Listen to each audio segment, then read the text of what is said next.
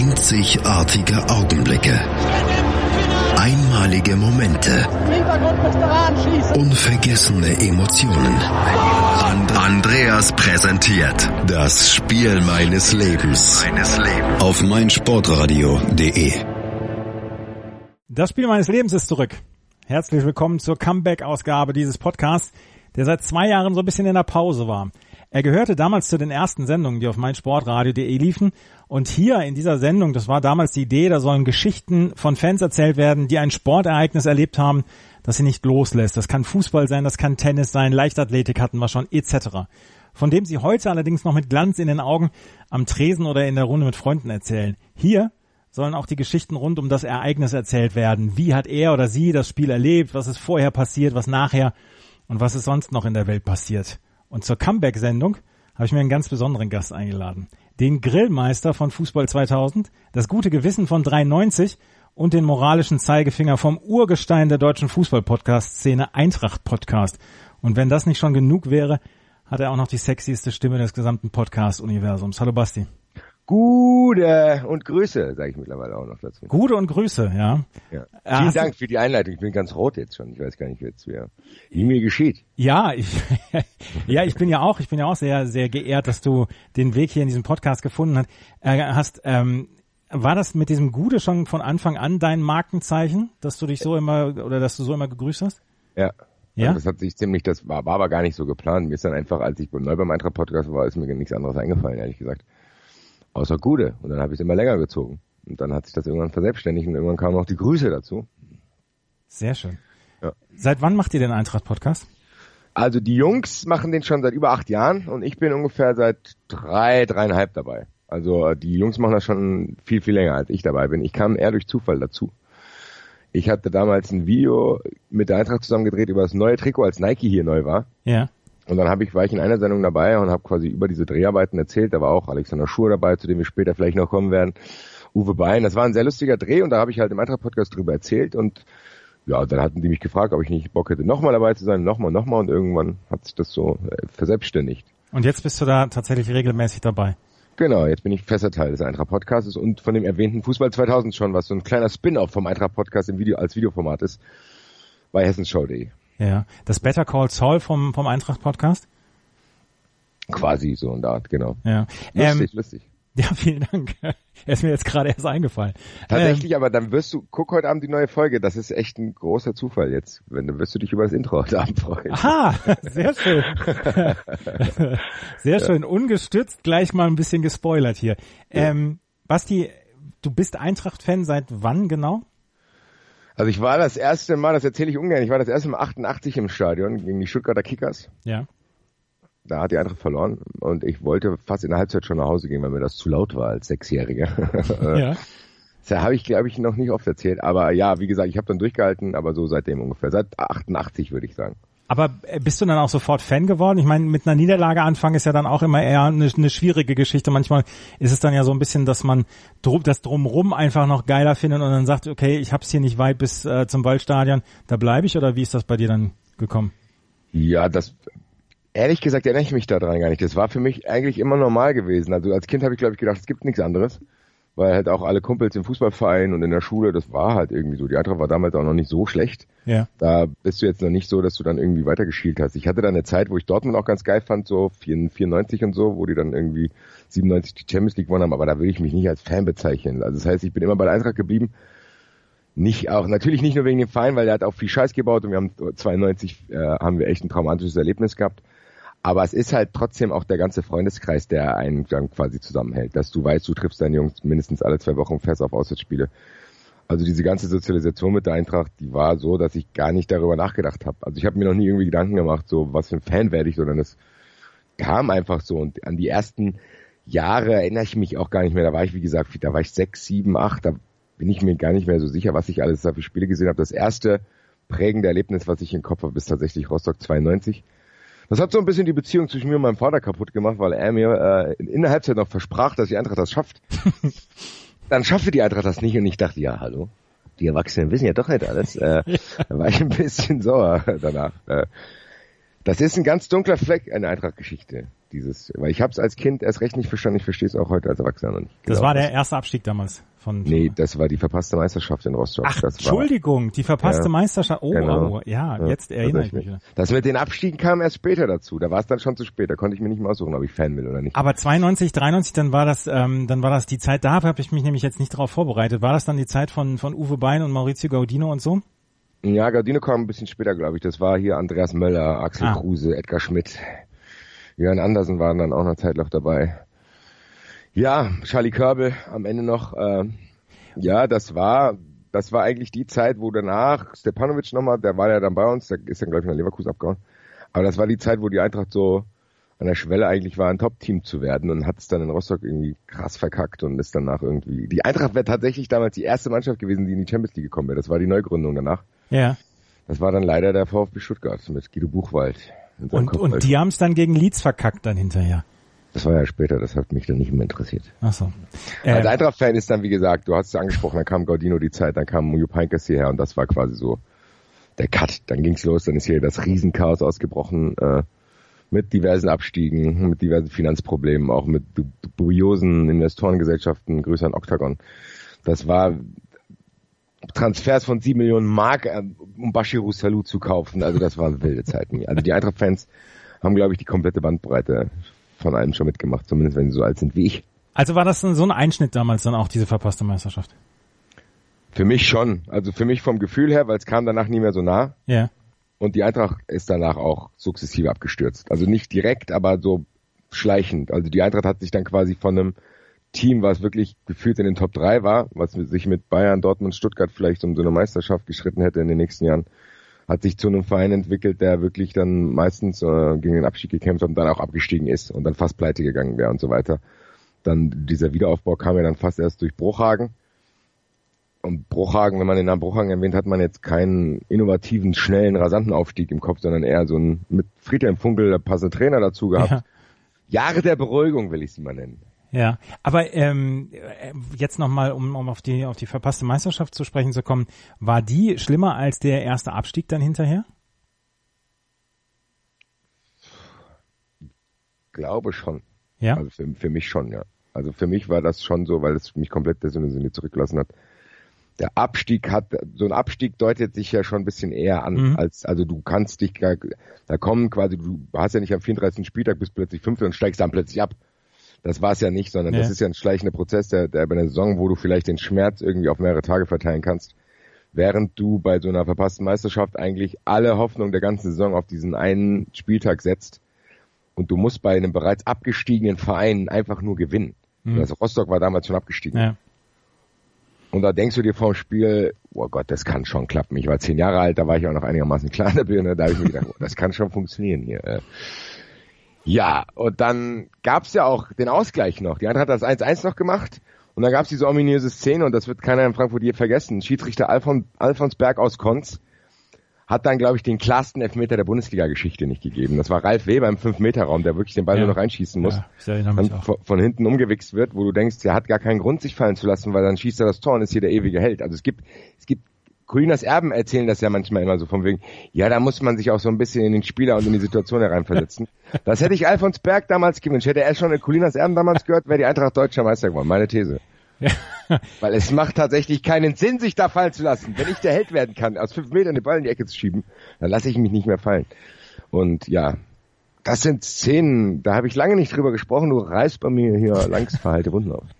Das wollte ich eigentlich gar nicht. Ey, wir wollten eigentlich über ein anderes Spiel sprechen. Das hat mich, das hat mich ja auch ein bisschen unvorbereitet getroffen. Ich schäme mich ja so ein bisschen, dass ich damals 92, 93 nicht diese Meisterschaft im Kopf habe. Jetzt erinnere ich mich natürlich an das Spiel in Rostock und ich erinnere mich auch an die Szene mit Ralf Weber. Aber lass uns, lass uns schnell wegkommen von diesem Spiel damals.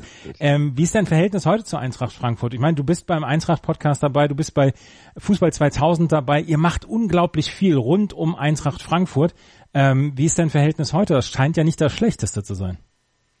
Nee, man wird das ja auch nicht los. Und wie ich schon gesagt habe, das ist ja dann nicht nur der Verein. Selbst wenn du irgendwie mal eine Zeit Jahre hast, wo du die Verantwortlichen nicht leiden kannst, die Spieler nicht, hast du immer noch deine Jungs da. Also das ist trotzdem ein Teil meines Lebens schon immer gewesen. Auswärtsfahrten bereiten mir nach wie vor große Freude, wie als wäre ich immer noch irgendwie 16, 17, obwohl ich jetzt schon ein bisschen älter bin.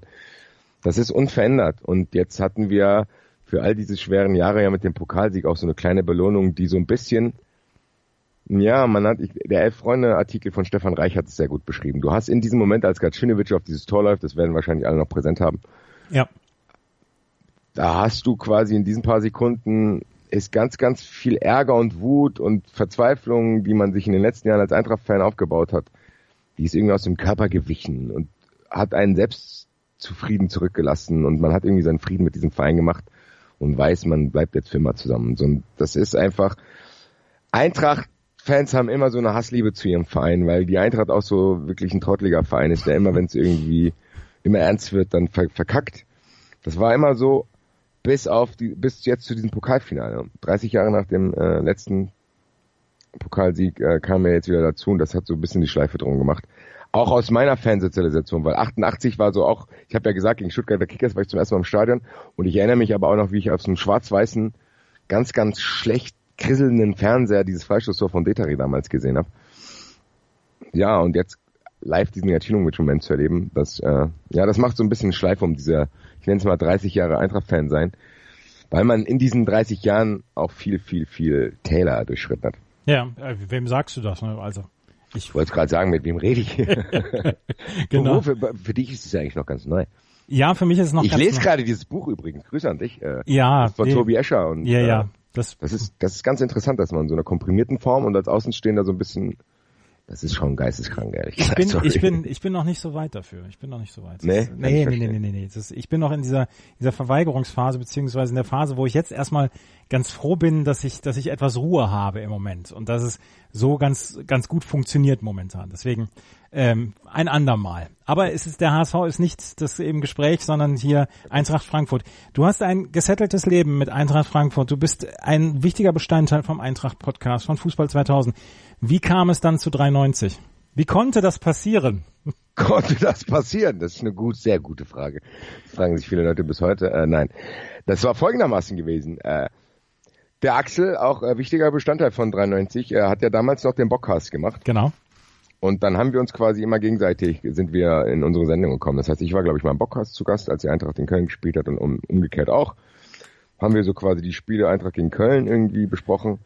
Aber dann bin ich irgendwie mal haben wir, irgendwie kam es dann, obwohl wir über das Spiel Eintracht gegen Köln geredet haben, kamen wir, glaube ich, im Eintracht-Podcast zu dem Thema Nationalmannschaft und diese ganze Nivea-Kacke und was weiß ich was möglich. Und dann haben wir gemerkt, dass uns das beide ähnlich nervt. Mhm. Dieses ganze hier, da hat das alles angefangen mit, keine Ahnung, Nivea und bla bla bla. Das war so der Anfang von Bierhoff.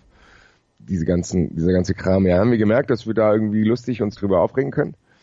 Dann bin ich irgendwie mal im, im Doppelfass gelandet. Das war auch, glaube ich, so ein Nebenprodukt vom Bockhaus, wo er und Enzo einfach irgendeinen Schwachsinn geredet haben. Ja. Na, habe ich gedacht, das ist doch ein gutes Konzept. Ja, ja und dann kam es, glaube ich, zu der Doppelfass-Folge, die unter 93-Kennern die berühmteste Doppelpass-Folge ist, wo Axel und ich uns darüber lustig machen, wie Fritz von Ton und Taxis mitten im Spiel einen Hinweis auf Game of Thrones einbaut. Ja. Also die müssen ja immer, die, es gab ja diesen geilen Hype um diesen Boxkampf, äh, Parkwire gegen Mayweather ja. hier, und da mussten die das ja immer einbauen. Und irgendwann hat Ton und Taxis, glaube ich, gesagt, uh, wenn Sie nicht genug, genug vom Fußball haben, sondern äh, auch Serien interessant finden, dann schauen Sie doch gerne mal bei Game of Thrones rein. Und dann hat er dann tatsächlich danach gesagt, dass er das auch gerne macht. Er schaut da gerne mal rein. Also wie so, ja. als wenn er mal nebenbei eine Folge schaut. Ja, da haben wir uns dann drüber lustig gemacht und irgendwann kam, haben wir dann gesagt, ey, lass ab Sommer mal einfach irgendwie so eine Art Doppelfass machen. Da haben wir einen Namen gesucht, haben, wollten Sky 90 bisschen farschen und haben 93 haben es genannt. Da kam David noch dazu, Enzo. Ja, und der Rest ist Geschichte, würde ich mal sagen. Der Rest ist Geschichte, genau. Und jetzt gibt es 93, dann tatsächlich auch noch ähm, 93 Eintracht Podcast plus ähm, plus die den das Fußball 2000. Du hast aber sonst noch genug Zeit fürs Privatleben, ja? Ja, es geht. Wie gesagt, ich, ich, ich bereite mich auf nichts vor. Sehr schön. Genau. Einfach immer mal dabei sein. Und du bist hier dabei und wir sprechen gleich über das Spiel deines Lebens. Es war der 25. Mai 2003. Wir sprechen gleich über Alexander Schur, den wir hier schon angesprochen haben, über Erwin Skeler sprechen wir, über Albert Streit, über Achim Holleried etc. und über Hartmut Strampe und sein allerletztes Spiel als Schiedsrichter. Darüber sprechen wir gleich hier bei das Spiel meines Lebens auf meinsportradio.de. Hallo, hier ist Willi Landkraft, Mr. Zweite Liga. Und ich höre mein Sportradio.de. Hören, was andere denken auf meinsportradio.de. Ich habe es eben schon angekündigt. Basti vom Eintracht Podcast Schrägstrich 93 Schrägstrich Fußball 2000 ist hier bei mir zu Gast in der Comeback-Sendung von das Spiel meines Lebens und wir sprechen über den 25. Mai 2003. Und jetzt müssen wir erstmal, um da ein bisschen hinzuleiten auf dieses Spiel, auf das Spiel gegen den äh, SSV Reutlingen damals, müssen wir darauf hinarbeiten. Du hast es eben schon gesagt, Mensch, ja, in den 90ern, da hatten wir das, die, die verpasste Meisterschaft, danach ging es so ein bisschen abwärts. In welcher Phase des Absturzes war Eintracht Frankfurt Anfang der Saison 2002, 2003? Das ist eine gute Frage. Das war so, so, so eine Mischung aus kompletten Neustart und du bist trotzdem irgendwie noch ein Bundesliga-Verein und probierst dich irgendwie trotzdem wieder so zu retten. Also du hast quasi damals probiert, durch arges Strampeln zu verhindern, irgendwie so Nürnberg oder Kaiserslautern zu werden. Mhm. Äh, weil sich das ja irgendwann entscheidet. Also du bist ja entweder, keine Ahnung, VfL Bochum fällt mir da auch noch ein, oder du bleibst halt in der Bundesliga und probierst dich einigermaßen zu etablieren und die Fernsehgelder wurden auch immer höher. Das heißt, irgendwann ist da diese Schere auseinandergegangen. Das war, glaube ich, auch so eine entscheidende Phase. Und die Eintracht hat das, und das weiß bis heute keiner so genau, weil die Saison war echt nicht gut da in der zweiten Liga, hat das mit Willi Reimann tatsächlich geschafft, am letzten Spieltag noch die Chance zu haben, aufzusteigen, äh, zusammen mit Freiburg und Köln waren es, glaube ich. Ja, damals. Freiburg und Köln waren zu dem Zeitpunkt schon aufgestiegen. Genau. Und das war dann dieser letzte Spieltag, wo die Eintracht wirklich, das, ich weiß nicht, die Eintracht hätte es wahrscheinlich wirklich nicht verdient gehabt. Also es war jetzt keiner, dass du sagst, das ist ein typischer Absteiger, der dann irgendwie wieder äh, ja abgeht, weil die Eintracht zwischenzeitlich auch äh, auf Abstiegsplätzen stand. Also das war wirklich, äh, das war eine sehr, sehr wilde Nummer. Ich weiß nicht, wie Reimann das hingekriegt hat, wahrscheinlich auch, weil die zweite Liga damals all, allgemein nicht so gut war. Ja, aber auf jeden Fall lief alles auf diesen Tag hinaus, auf diesen letzten Spieltag, wo die Eintracht zu Hause gegen Reutlingen spielte. Und äh, Mainz, glaube ich, in Braunschweig. Und die Eintracht war, mein, ich krieg's jetzt nicht mehr ganz technisch zusammen von der Tabellenkonstellation, aber ich glaube, die Eintracht hatte die waren punktgleich und hatten aber ein Tor mehr als Mainz, aber Mainz hatte die mehr geschossenen Tore. Das, das wollen wir jetzt gerade mal aufdröseln hier. Genau. 33. Spieltag war es. Die Frankfurter hatten in Oberhausen mit 2 zu 0 gewonnen und Mainz zu Hause Lübeck mit 5 zu 1 nach Hause geschickt. Das Tabellenbild nach dem 33. Spieltag war so, dass der SC Freiburg und der 1. FC Köln, beides Absteiger, schon aufgestiegen waren. Freiburg hatte zu dem Zeitpunkt 67 Punkte, Köln hatte 65 Punkte. Dahinter war Eintracht Frankfurt mit 59 Punkten plus 23 im Torverhältnis. Dahinter der erste FSV Mainz 05 mit 22 Toren plus 60 zu 38, auch 59 Punkte. Und dann auch sogar noch die Spielvereinigung Kräuter Fürth, die mit 57 Punkten auf Platz 5 war in der Tabelle und ähm, damals auch noch eine, ja, wenn auch nur theoretische Chance auf den Aufstieg hatte. Und ähm, es ging am letzten Spieltag, ging es für die Mainzer nach Braunschweig, du hast es gerade eben gesagt, Braunschweig zu dem, Zeit, dem Zeitpunkt ähm, dann auch noch in größter Abstiegsgefahr. Sie sind dann auch abgestiegen nach dem Spiel gegen Mainz. Und ähm, Eintracht Frankfurt musste zum Essen zu Reutlingen 05, nicht zur FSV Reutlingen 05. Und ähm, das war das Spiel, das das letzte Spiel ähm, SSV Reutling 05, Andreas. Genau so ist es nämlich. So, ähm, musste zu Hause gegen ähm, SSV Reutling antreten. Damals noch im alten Waldstadion. Ähm, das war noch vor dem Umbau für die WM, aber es waren nur 25.000 Zuschauer da. Das war mittendrin im Umbau, das heißt, ah. die, die, komplette Gegentribüne war gar nicht da quasi. Ja, ähm, aber dann ähm, lass uns doch mal drüber sprechen. Es ging damals um den Aufstieg wieder in die Bundesliga. Ähm, du hast eben gesagt, du kriegst nicht mehr so richtig alles aufeinander, aber das Spiel an sich ist ja schon sehr denkwürdig gewesen, dann auch im im Kanon der so denkwürdigen Spiele, die Eintracht Frankfurt äh, seinerzeit die ganze Zeit hatte. Ähm, wie, wie war denn die Stimmung damals in diesem Jahr? Ich meine, Willi Reimann als Trainer, du hast es gerade eben gesagt, ähm, wir sprechen gleich noch über Erwin Skeler und Albert Streit. Auch die Mannschaft hatte es ja in sich. Ähm, war das, du hast gerade gesagt, du hast, eigentlich hätten sie es nicht verdient gehabt, aber trotzdem war man, hatte man die Chance, wieder zurück in die Bundesliga zu kommen. Ja, also es war wirklich, äh, das war ein ganz, ganz merkwürdiges Jahr, weil, weil viel Chaos auch herrschte und das war jetzt wirklich, wie gesagt, keine Saison, wie glaube ich Freiburg und Köln es da gespielt hatten, wo einfach ein souveräner Aufsteiger äh, ermittelt wurde, sondern das war zwischendrin, bist du teilweise echt, warst du hinten dran, du hast irgendwie gar nicht mehr gedacht, dann hat, es gab sogar mitten in der Saison die Angst, dass die Eintracht vielleicht sogar noch weiter durchgereicht wird. Irgendwie hat Reimann dann das Ruder umgerissen. Ich weiß gar nicht mehr ganz genau, ob es da eine Initialzündung gab. Ich erinnere mich gar nicht mehr so krass daran. Ich weiß nur, dass es dann am Ende so war, dass die Eintracht mit den letzten Spielen irgendwie doch noch in die Situation kam, äh, ja, irgendwie auf Schlagdistanz zu Mainz zu sein, die da damals ja auch immer wieder probiert haben aufzusteigen, die aber meines Erachtens eigentlich so eine bessere Saison gespielt haben. Die haben dann am Ende, glaube ich, Schiss bekommen. Und da ist die Eintracht halt nochmal rangekommen und was wirklich, wie du, du hast die Tabellenkonstellation genannt, was dazu geführt hat, dass die Eintracht einfach nur genauso spielen musste wie Mainz eigentlich, damit die uns nicht überholen. Also Mainz musste eigentlich mit einem Tor mehr gewinnen als die Eintracht, weil sie dann bei Tordifferenzgleichheit die mehr geschossenen Tore gehabt hätten. Mhm. Das war, das war so die Ausgangssituation.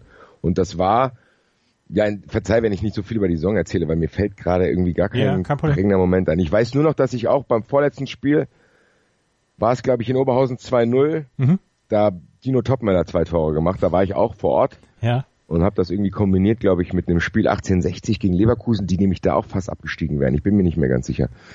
Äh, auf jeden Fall war das eine sehr interessante Auswärtsfahrt. Äh, Dino Topmöller, Kultfigur, der Sohn von Klaus Topmöller, hat dann auch hier bei Eintracht gespielt. Ja, und dann bist du aus Oberhausen schon mit der Euphorie zumindest, da erinnere ich mich dran, mit Euphorie äh, wieder nach Hause gefahren zu denken, geil, nächste, nächste Woche können wir es fit machen.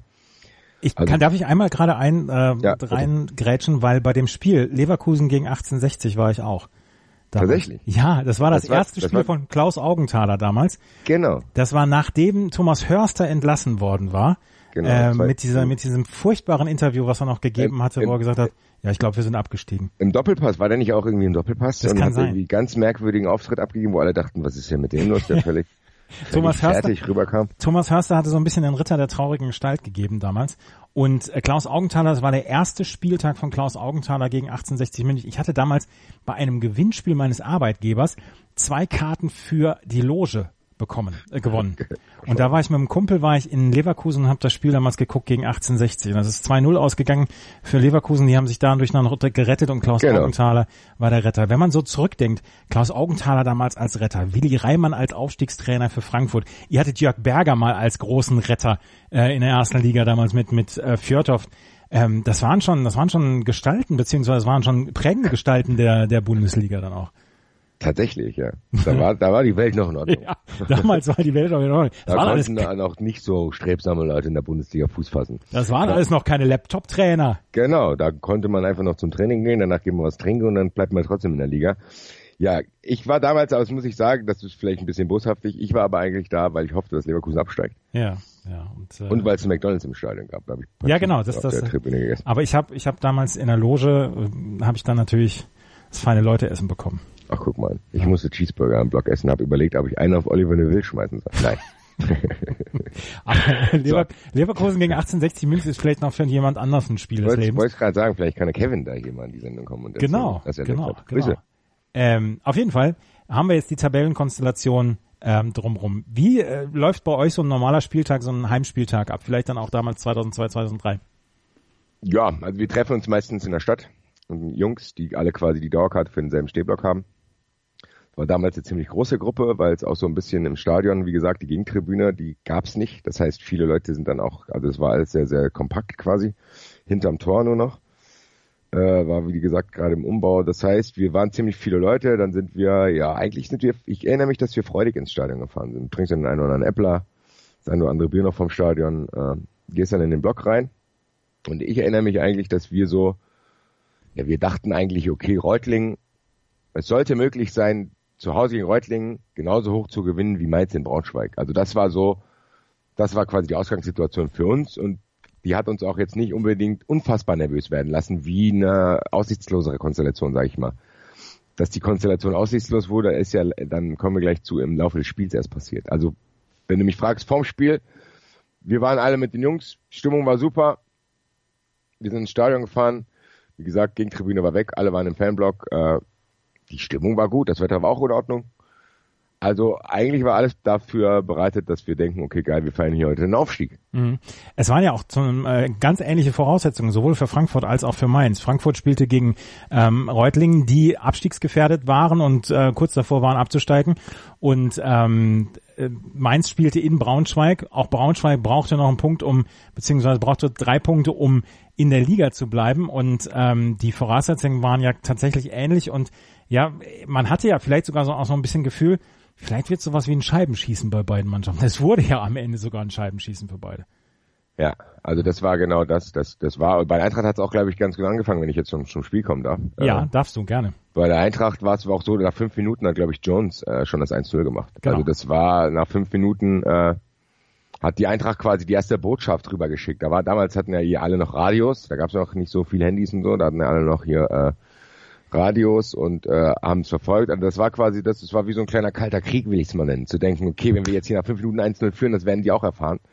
Und dann äh, gucken wir mal, was sie machen. Ja, lass uns, ja. bevor wir auf das, auf das Spielgeschehen noch zu ja. sprechen kommen, einmal gerade auf die Aufstellung von, ähm, von Frankfurt damals zu sprechen. Ja, bitte. Kommen. Der ewige Oker, der 740 Jahre im Trikot der Eintracht Frankfurt war, im Tor. Ja. Bindewald, Sumo Matza und äh, Jens was? Keller. Jens Keller war's.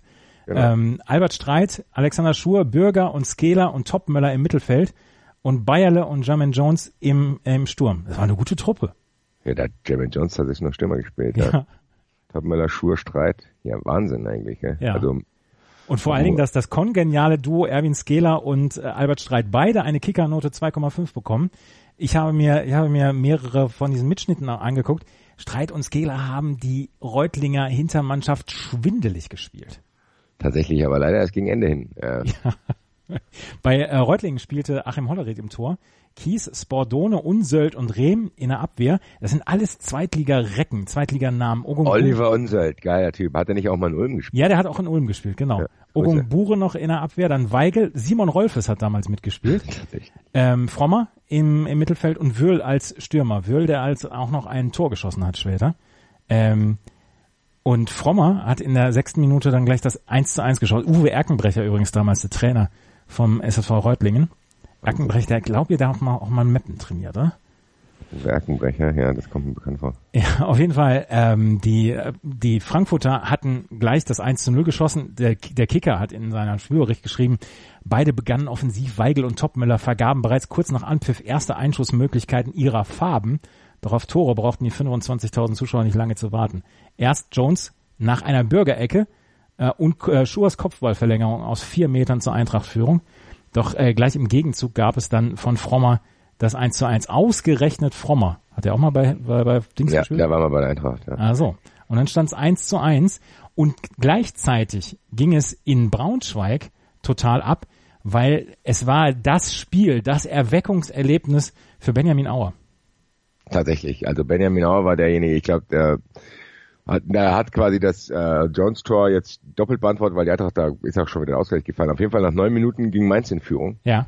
Benjamin Auer. Mhm. Damals war er, glaube ich, auch noch eine große Hoffnung. War der nicht auch in der allen U, der war in allen U-Mannschaften. Und auch, der war oder? im Team 2006. Genau. Ja, oh, ja, da sind auch einige. Da, darüber, darüber kannst du auch mal eine Sendung machen über ein Spiel von Team 2006. Geil. Ja. Nee, nee aber Benjamin Auer, ja, wie gesagt, äh, die hatten auch eine interessante Mannschaft. Äh, mit ja. Timo Wache im Tor. Mit Asuak hat noch da gespielt. André Voronin werden viele auch noch kennen, die Weiland-Brüder. Oh, mit Voronin gab's eine ganz, ganz äh, heftige Szene, ganz, kurz vor Ende. Voronin im Strafraum, es stand schon 4-1 für die Mainzer in der 85. Minute.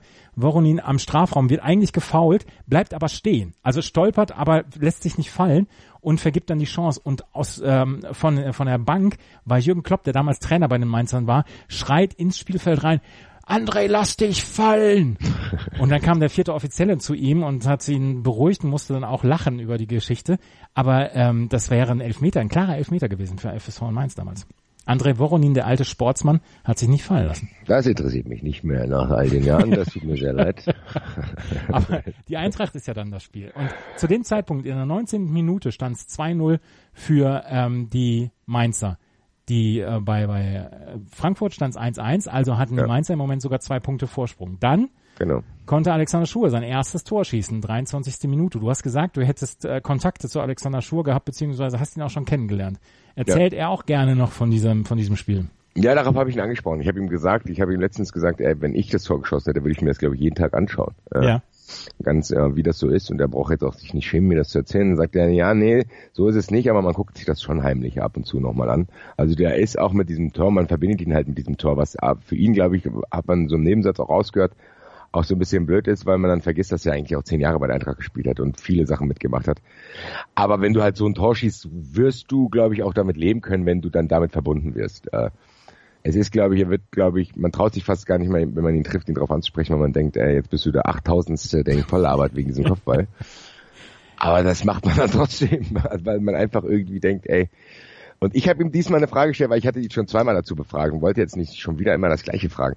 Ich habe ihn gefragt, wie es denn eigentlich ist, wenn du so ein Tor schießt und dann gab es danach eine Szene, wenn sich plötzlich alle auf dich draufwerfen ab wie viel Sekunden die Euphorie nicht mehr ausreicht, um die Platzangst zu verdrängen.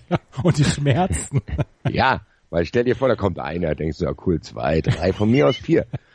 Aber wenn dann plötzlich elf Leute auf dir liegen und dann der 80. Auswechselspieler auch noch oben auf diesen Berg drauf springt und alle vergessen, dass da ganz unten einer liegt.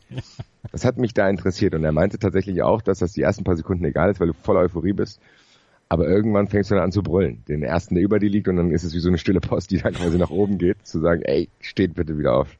Ich ersticke hier gleich. Wir haben das früher, wir haben das früher nach dem 2000 Meter Lauf in der Schule gemacht.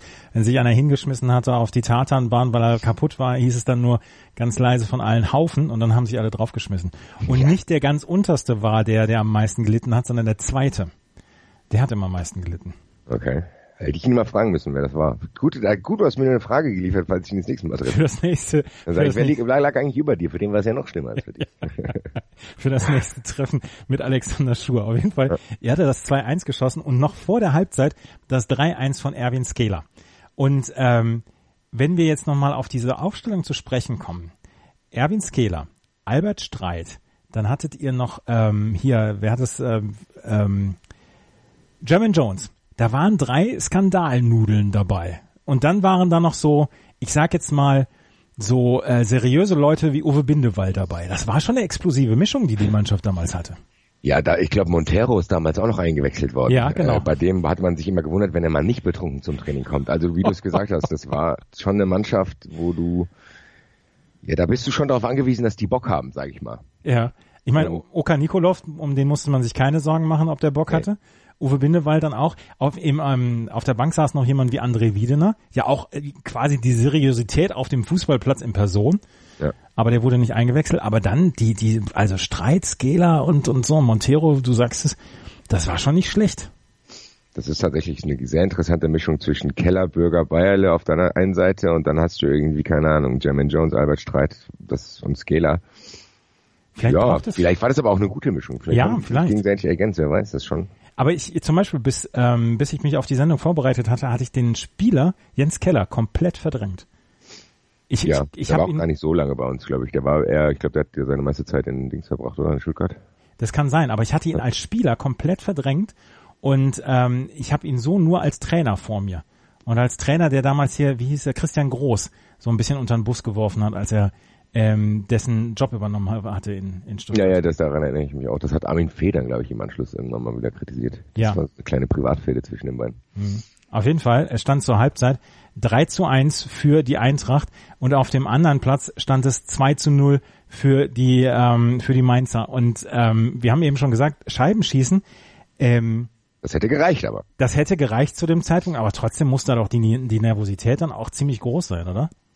Ja, als sie dann merkten, okay, scheiße, äh, Mainz, Mainz, Mainz, Mainz schießt auch viele Tore. Also eigentlich war ja die Hoffnung, dass Mainz irgendwie nicht vorankommt. Wie du es gesagt hast, dann spielst du in Braunschweig, Braunschweig hat eigentlich auch immer laute Zuschauer, dann denkst du, okay, Mainz ist ja auch oft so ein Verein, der ähnlich trottelig wie die Eintracht ist, die dann kurz vor Schluss irgendwas verkacken.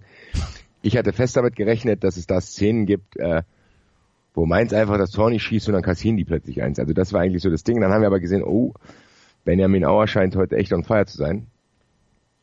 Und dann hast du in der Halbzeit war die Stimmung nicht mehr ganz so gut. Ich erinnere mich noch, dass wir dann am Bierstand standen und so ein bisschen gedacht haben, hm, das ist schon ein bisschen auf Kante genäht jetzt hier.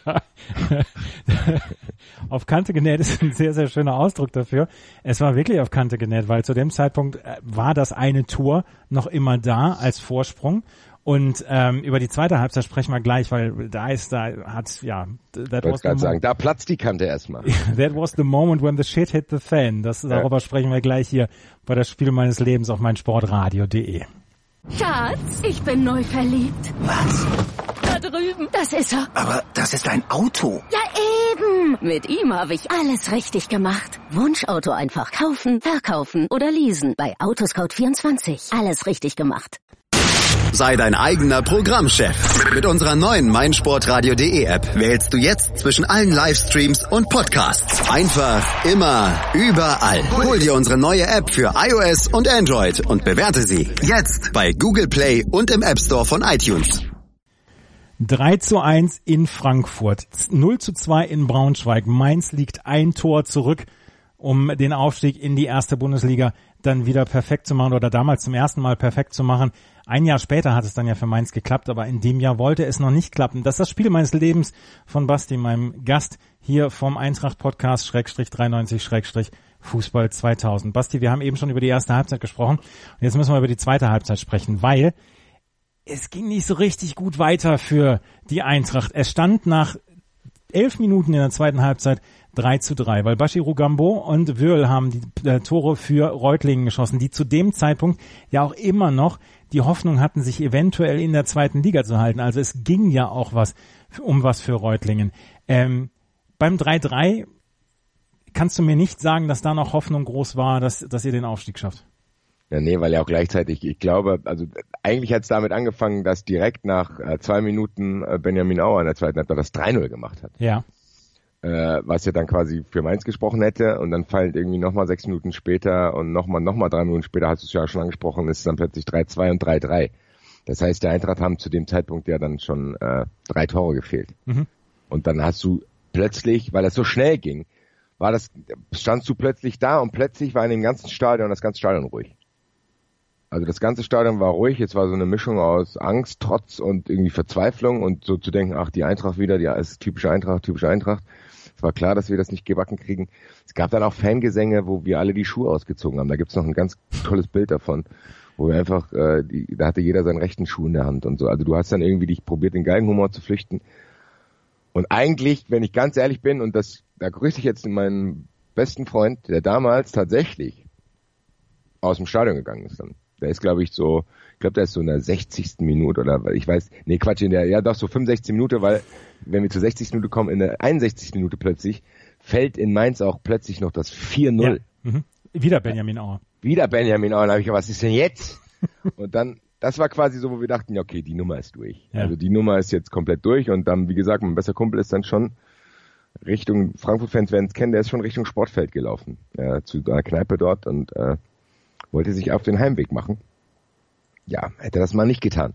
Hätte er das mal nicht getan, weil es wurde dann nämlich von Willi Reimann, es war der Sensationsmove von Willi Reimann, das müssen wir im Nachhinein sagen, es wurde Bakary Diakite eingewechselt. Ähm, ein Deutsch-Malier, der eingewechselt worden ist, damals Stürmer und der ähm, damals bei, bei Eintracht Frankfurt gespielt hat und der quasi so mit als letzte Option eingewechselt worden ist. Vorher ist schon Krischalovic eingewechselt worden für Bayerle ähm, aber dann kam Diakite und das war in der 62. Minute und es brauchte 20 Minuten. Ähm, es war durchaus ein Anrennen der Frankfurter. Also es war ja nicht so, dass sie es nicht probiert haben, oder? Ja, aber bevor du jetzt auf den Anschlusstreffer von Bitte? Eintracht zu sprechen kommen willst, ja. der eigentliche Anschlusstreffer und der auch die Fans wieder ins Boot geholt hat, war Abdul Tiam von Braunschweig. der hat in der 80. Minute einen völlig unbedeutenden Anschlusstreffer gemacht. Aber der war, glaube ich, nur für ihn und für Braunschweig unbedeutend, für die Mainz und Eintracht nicht, weil das war als sich das Tor verbreitet hatte, wusste man, okay, es sind noch zehn Minuten und noch drei Tore und man hat vielleicht damit gerechnet, vielleicht macht ja Braunschweig noch ein Tor. Also du hast gedacht, okay, lass zwei Tore hier fallen, eins noch in Braunschweig, dann haben wir es doch geschafft. Das heißt, so ein bisschen trotzige Hoffnung ist wieder aufgekommen. Also du hast gemerkt, als Abdul Tiam dieses Tor macht, dass so ein Raun durch, durch den Fanblock geht. Und du hast auch gemerkt, dass die Spieler das reingerufen haben. Und ich habe Alexander Schuh auch gefragt, der hat auch gesagt, ja, ich glaube, Olaf Jansen damals, der war, glaube ich, verletzt, der hat aber auch bei uns gespielt, der hat das immer äh, draußen gestanden äh, und hat das immer wieder reingebrüllt und hat gesagt, so hier und bla bla. Und ich glaube, das war wirklich der Startschuss. Abdul Tiam, es wird wahrscheinlich Abdul Tiam selber gar nicht wissen, aber ich grüße ihn hier an der Stelle, dass er eigentlich der Schuldige ist, dass diese Nummer nochmal heiß geworden ist. Bevor, Weil dann, ja. dann ist in, außer dieser Voronin-Szene in, in Braunschweig nämlich nichts mehr passiert. Dann lass uns noch mal einmal gerade darüber sprechen, bevor wir auf die letzten zehn Minuten zu sprechen kommen. 2002, 2003, du hast es eben gesagt, es gab noch nicht die Smartphones etc. Ähm, es gab zwar äh, ein paar Handys, aber es war Handys gab's und da ging es mit SMS. Ich erinnere mich dran, dass ein Kumpel von mir schon fünf Minuten nachdem dieses Abdul Tiam Tor äh, gefallen ist, erst irgendwie ein SMS bekommen hat und dann ganz stolz gesagt hat, hier Abdul Tiam, wie gedacht haben, ja Digga, Alter. Das habe ich schon vor fünf Minuten. Wie sich, wie sich, ja, aber wie sich diese Nachrichten verbreitet haben damals noch, das, das fängt dann bei einem an, der, genau. der redet, oder der ruft es rein, dann merken es dann fünf oder zehn Leute, die rufen es weiter rein, dann fragt einer, was ist hier los? Ja, ja. Tor in Braunschweig und dann geht so eine Welle durch und das finde ich immer, das fand ich damals immer so beeindruckend. Mir ist es einmal ähm, aufgefallen bei Werder Bremen damals damals, da, wo sie in der Champions League waren und einen Sieg von Barcelona, ich glaube damals in äh, Athen brauchten. und dann ähm, gab, gab es die Meldung aus den VIP-Logen, weil die das andere Spiel auf dem Fernseher hatten, dass die, ähm, dass der Barcelona damals das Tor geschossen hatte und Werder damit in die nächste Runde kam. Und das ging so einmal rund ums Stadion. Und das fand ich immer damals sehr beeindruckend, ja. wenn solche, wenn solche Nachrichten so diese Welle machten quasi. Ja, das ist tatsächlich so. Also da, da, da, da war das, diese Abdul Tiam-Szene jetzt nicht so ein gutes Beispiel, weil es nicht so laut war, weil es halt trotzdem noch wirklich noch drei Tore gefehlt ja. haben. Aber du hast es schon gemerkt. Aber wenn ich an solche Szenen denke, habe ich äh, auch dieses Spiel von Eintracht gegen Lautern im Kopf, wo man quasi zeitgleich das Radio am Ohr hatte und Zeit irgendwie zehn Sekunden bevor Fjordhoff auf dieses Tor läuft, ja. quasi erfahren hat, dass man, dass die Eintracht wirklich noch ein Tor braucht, weil Slavomir Majak, glaube ich, irgendwie in Bochum ja. getroffen hat oder sonst irgendwas. Und äh, in dem Moment lief er dann schon auch aufs Tor und äh, wusste, dass er treffen und dann traf er und alle Leute die Hälfte wusste es, die andere Hälfte nicht. Also ich weiß genau, was du meinst mit solchen Verbreitungen. Schade eigentlich, dass es heute sowas nicht mehr gibt, aber gut. Es hat sich ja ein bisschen gelegt, dadurch, dass jeder ein Smartphone hat und jeder drauf schauen kann. Und dass die Vereine das auch meistens immer noch also einblenden ja, ja, genau, Videowürfel genau. und so. Ja. Aber dann kam Bakary Diakite mit einem Doppelpack in der 83. und in der 90. Minute. Ich wollte gerade sagen, also 83. war erstmal dieser Anschluss und dann hast du gedacht, hm, dann ist aber erstmal sieben Minuten gar nichts passiert. Und dann kam eigentlich schon wieder so eine kleines Wellental weil du dachtest, oh Gott, jetzt ist gleich vorbei, das schaffen die nicht mehr. Und dann musstest du ja auch noch damit rechnen, dass Mainz vielleicht ein Tor schießt, ja. bla bla bla. Und dass nur ein Tor fehlt am Ende. Genau, und dann da dachtest du, scheiße. Und dann wusstest du, okay, wenn wir jetzt noch treffen, dann fehlt immer noch eins, das ist unrealistisch. Dann ist dieses Tor gefallen. Und dann war ich in diesem Moment, kennst du diesen Moment, wo du dir eigentlich selber nicht erlauben willst, Hoffnung zu haben, ja, weil du es selber ja. für zu unrealistisch hältst. Ja, ja, und ja. dann aber trotzdem eigentlich nichts machen kannst, weil du dann auch noch von den anderen Leuten, die an der Seite stehen, die so ein bisschen optimistischer vielleicht sind als du selber, dich irgendwie mitreißen und du denkst, und du erfährst dann auch gleichzeitig, ich glaube, nach diesem Tor ist das Spiel in Mainz auch abgepfiffen worden schon. Ja, genau. Und es gibt dann diese Szene, wo sich alle Mainzer dann im Mittelkreis aufgehalten haben. Jürgen Klopp beschwichtigt noch alle Leute ruhig, die, ist vorbei, es ist noch nicht vorbei da drüben. Und man hatte ja auch so ein bisschen gelernt aus den vier Minuten Meistern Schalke 04 genau. zwei Jahre vorher. Und das war ja tatsächlich eine, eine direkte Konsequenz aus dieser Geschichte, als damals ähm, Schalke die vier Minuten Meisterschaft gefeiert hat und dann ja. nicht Meister wurde dadurch, dass die Bayern in Hamburg dann noch das ähm, Tor geschossen haben. Und äh, dadurch wollte dann äh, Jürgen Klopp wollte ähm, wollte Ruhe bewahren und hat dann ähm, hat dann alle auf dem auf dem äh, Platz dann versammelt. Äh, Michael Turk war damals noch mit dabei, der war für Benjamin Auer eingewechselt worden. Und ähm, dann war der Harald Strutz, der Präsident damals von, von Mainz 05, war dann mit auf dem Platz und alle bankten und einer war am Telefon, einer war am Handy und ähm, in der 5, und das 5 zu 3 fiel halt durch Diakite in der 90. Minute. Ich kann ganz genau nachvollziehen, was du gesagt hast. Man möchte sich das nicht, man möchte sich diese Hoffnung nicht eingestehen, weil man denkt, wenn man jetzt Hoffnung hat, ist die Enttäuschung danach noch viel, viel größer als das, wenn man jetzt noch überrascht wird, weil man vorher nicht so viel erwartet hat. Ich kann das unglaublich gut nachvollziehen. Ja, und ich hab, wir haben es ja jetzt hier besprochen, das ist ja klar, hat ja innerhalb dieser 90 Minuten drei, viermal gewechselt. Also ja. du warst ja schon erst vom Spiel ja, dann wieder nein, dann wieder hm, wer weiß, und dann macht er das 5-3. Ja, und dann ist ja auch länger nichts, dann ist ja auch, wie gesagt, 91. 92. ist auch nichts passiert. Da gab es so Halbchancen immer. Mhm. Und diese, diese, diese, äh, diese Chance am Ende war ja eigentlich auch ein Abgewehrt. Das heißt, Diakite war eigentlich auch derjenige, der den Eckball dann rausholte. Genau. Diakite hat den Eckball rausgeholt und dann wurde, dann gab es eine kurze Ecke und das ist vielleicht. Und das war das und das ist die Situation, die ich am meisten im Kopf habe. Wie alle in dem Stadion schreien, willst du mich verarschen? Spiel doch den Ball nicht kurz fix das Ding noch rein, da sind alle vorne, was ist denn los? Und dann spielt er den Ball kurz und du hattest Angst, ja. dass der Schiedsrichter das abpfeift. Ja. Ich habe gedacht, jetzt, also was ist denn los mit euch? Das war wahrscheinlich der letzte Ballkontakt. spielt er die Ecke kurz, die Leute sind am Brüllen. Ja, und der Rest ist irgendwie geisteskranke Geschichte. Da bin, du siehst irgendwie noch, wie Schur merkwürdig in der Luft steht, weil er, weil er eigentlich zu früh schon losgesprungen ist und fast im Fallen wieder diesen Kopfball macht. dann köpft er das Ding auf den Boden, der Ball prallt auf. Hollerried hat die Hände eigentlich dran und wuchtet den trotzdem selber irgendwie in dieses provisorische Tor. Ja, und danach war wirklich, dann, dann, war, dann fehlen mir auch irgendwie ein paar Sekunden, äh, was danach passiert ist, als dieses Ding drin war, weil, wie gesagt, meins war schon zu Ende. Jeder wusste dann irgendwann, dass das das Tor ist, was wir brauchen. Die Spieler wussten das auch, der Trainer auch. Ja, da gibt's tumultartige Szenen. Ich erinnere mich nur noch, dass die, dass mir jetzt ein bisschen versaut wurde, dieses Tor, dadurch, dass ich hingefallen bin. Mhm und ich kurzfristig Angst hatte für eine Sekunde, dass ich irgendwie totgetrampelt werde. Weil das war so ein Tumult in diesem Block, dann bin ich irgendwie hingefallen auf die Treppe und ich dann Angst hatte, dass manche das nicht mitkriegen. Hab mich dann aber am Wellenbrecher hochgezogen und dann, ja, dann war alle noch völlige Eskalation. Also das war, glaube ich, in meiner Fansozialisation und Karriere der längste Jubel auf jeden Fall. Also es gab viele Momente, wo die Eintracht lange gejubelt hat, aber das war, glaube ich, dieser reine Torjubel, der war so lange, wie ich es noch nie erlebt hatte und auch danach nicht mehr erlebt habe. Selbst bei dem Gacinovic-Tor nicht. Also es wurde danach ja auch abgepfiffen, aber eins wollte ich noch gerade zur kurzen Ecke sagen. Ich bin der festen Überzeugung, dass irgendwann über kurze Ecken auch noch Kriege ausbrechen werden, weil ich bin der Überzeugung davon, dass kurze Ecken nichts bringen. Und ähm, das mir hat auch noch nie einer das Gegenteil bewiesen. Und dann habe ich die in der Vorbereitung habe ich das 6-3 nochmal gesehen und habe gedacht, ja super, ist vielleicht das einzige Mal, dass eine kurze Ecke richtig was gebracht hat. Ne? Ja, also ich weiß auch nicht. Ich bin bei Ecken sowieso ein bisschen äh, immer skeptischer, weil ich das Gefühl habe, dass alle sich damit nicht richtig beschäftigen und das nicht richtig ausnutzen. Also ich habe irgendwie das Gefühl, die bis heute, bis ins Jahr 2018, wichsen die meisten Mannschaften den Ball einfach in die Mitte und schauen mal. Ja. Was bei keiner das Gefühl, es gab mal eine Zeit, da hat Dortmund in der Champions League irgendwie zweimal gegen Trondheim gespielt. Da gar, erinnere ich mich, dass Trondheim es irgendwie so gemacht hat, dass sie sich alle auf einen Haufen gestellt haben und Dortmund erstmal gar nicht wusste, hey, was machen die denn hier? Und irgendwo in der Mitte stand John Carew und hat dann irgendwie, glaube ich, sogar mal ein Tor daraus erzielt. Aber ansonsten, und ich glaube, Guardiola ist jemand, der dann immer gleich gesagt hat, ey, weißt du was, Eck, Eckball kann ich gar nichts mit anfangen, spielen den Ball einfach kurz und spiel weiter, als wäre nichts passiert. Also äh, der hat ja nicht mal eine kurze Ecke ausgeführt, sondern er hat ja einfach den Ball quasi wieder ins Spiel gespielt, so. Ja. Also, Vielleicht ist wie gesagt, das war, wie du sagst, wahrscheinlich, das ist auch die einzige erfolgreiche kurze Ecke, an die ich mich erinnere. Dementsprechend sauer war ich, als sie so ausgeführt wurde, weil ich dachte, was ist das denn jetzt? Ich habe gedacht, die stoppen da jetzt den Ball nochmal und äh, der Schiedsrichter pfeift dann irgendwie ab. Aber gut, ich will mich im Nachhinein nicht beschweren. Der Eckball, ein unerforschtes Feld vielleicht noch in der Bundesliga. Henning Bürger, auch ein vergessener Held der Eintracht-Geschichte, hat dieses Tor vorbereitet. Ja, Henning Bürger. Und, und Erwin Skeler und äh, Albert Streit haben in den letzten zehn Minuten alles schwindelig gespielt. Das fand ich bemerkenswert beeindruckend, weil beide, also Erwin Skeler ja durchaus eine, eine veritable Bundesliga-Karriere hingelegt hat, aber Albert Streit ja durchaus auch durch, durch andere Dinge Aufmerksamkeit ähm, bekommen hat als durch sein, sein kongeniales Mittelfeldspiel. Ja, das ist es. Also äh, ich erinnere mich auch an einzelne Szenen, die du sagst, wo die da auch im Strafraum sich teilweise den Ball zugenascht haben irgendwie und noch einen aussteigen lassen, noch einen aussteigen.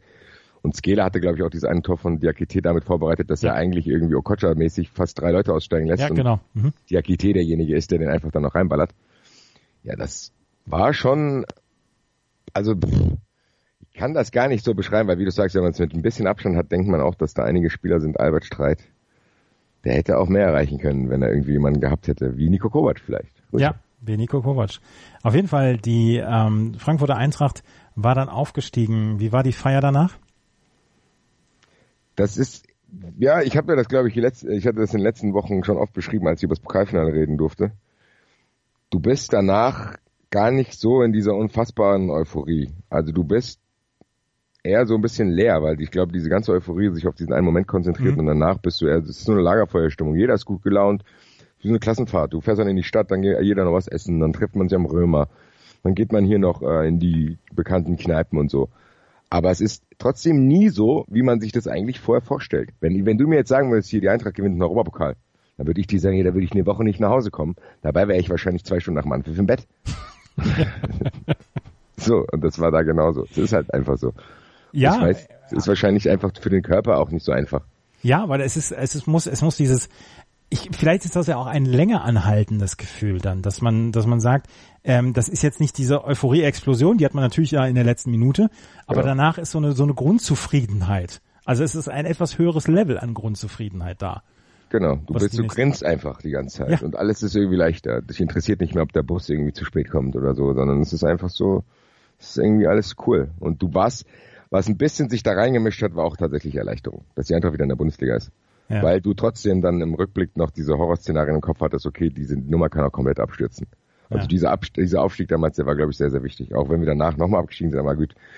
Das äh, aber trotzdem so, dass das wäre trotzdem eine Phase des in der Geschichte der Eintracht gewesen, wo die Eintracht auch komplett hätte auseinanderflacken können. Also das wäre, das war wie gesagt nicht nur dieser Halbzeitstand war auf Kante genäht, sondern die ganze Eintracht. Und das war wirklich ganz, ganz wichtig.